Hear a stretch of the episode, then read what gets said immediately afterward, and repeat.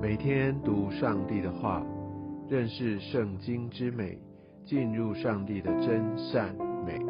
家人们平安，我是怀德。今天我们要进入创世纪第二十五章。在这段经文里，我们看到亚伯拉罕他在世的最后一段时间。我们从第五节看到亚伯拉罕将一切所有的都给了以撒。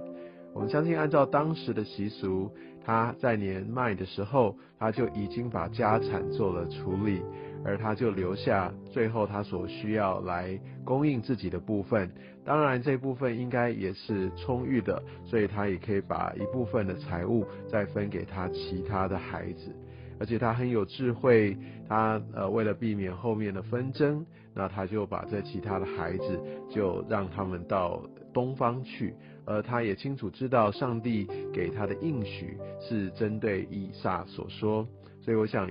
亚伯拉罕在这边也做了一个很有智慧、很明快的一个处理。接下来经文就进入到整个圣经故事的新的阶段。我想从一开始创世纪我们就提到，创世纪虽然告诉我们许多在当时所发生的种种的事情，但是都有它很大的一个属灵上面的一些的焦点跟神学的意涵，所以往往不都是照顺序，也不会平衡报道，都是要显明上帝所要我们知道的。所以虽然以实玛利也是亚伯拉罕所生，但是他不是应许之子。所以我们可以看到他在圣经的篇幅就相对比较少。那整个的焦点现在就要移到以撒，而在创世纪二十五章十一节到二十七章四十节，大概他的焦点就在于以撒。以撒其实圣经对他的琢磨也不是特别的多，但我想最大的一个人生的焦点，反而是在他最早年的时候，也就是他被他的爸爸亚伯拉罕献为祭。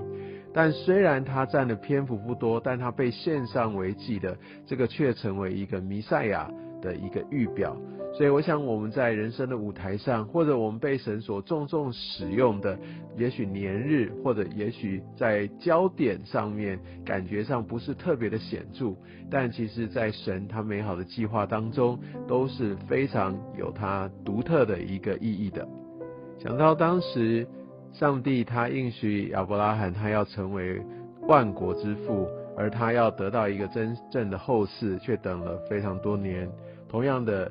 他的孩子以撒，虽然也是这样一个应许的后裔，在等候要得到第一个孩子的时候，也等候了二十年。所以我们可以看见，神虽然他的应许说了，但是有的时候未必按照我们所期待的时间快速的成就。而且神给了应许，他其实也希望我们能够来到他的面前来向他祈求。我们可以看到以撒，他也为着他的妻子利百加无法生育的缘故，来到神面前。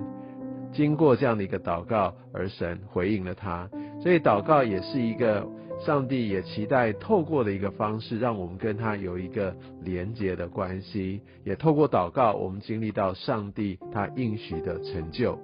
只是我们看到，好像这个应许的成就，而当利百加怀孕的时候，她显然是非常的痛苦。有些时候，我们跟神来做了一些的祷告，而感觉上神也回应了，也给予了，也赐下了，但我们得到的时候，却觉得不太像是一个祝福，就觉得怎么好像更麻烦了，好像跟我原先期待的有很大的一个差别。我想这样的一个经历也帮助我们要去思想。我想神他在做任何事上有他特别的原因。当利百加不舒服的时候，他来到神面前，他去求问，而神就告诉他：哦，原来他有这样的一个意涵。我相信这个对利百加，乃至于他在对待他的呃最小的孩子的雅各的时候，也许有一些影响。而在第二十三节，我们看到上帝他所说的，将来大的要服侍小的，这边让我们也可以看见，其实上帝他做事的原则，他是出于他的旨意，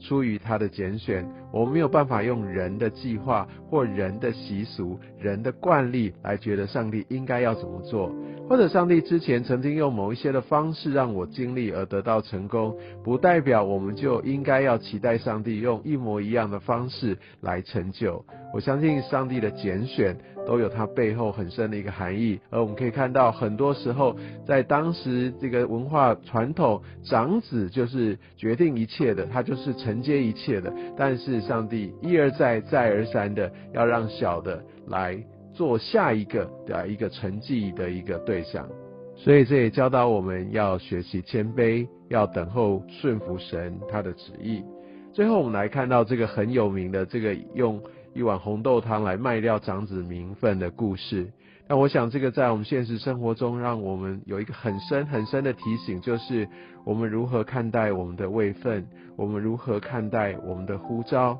我们看见以扫，他非常的轻看这些他原本上帝为他预备的，他用非常便宜的价钱，其实当时红汤哦这些饼真的都非常非常的便宜，比起长子的名分。我觉得这也就是一个预表，在于说，我们为了这属世上面我们看为珍贵的部分，但是在神的眼中，或者在我们永恒的奖赏，两者相比之下，真的是微不足道。但会不会我们也面对生活的压力，或者眼前的一些的利益，或者我们着眼在我们所看见的，我们就忘记了，或者我们就忽略了神他所要赐给我们的呢？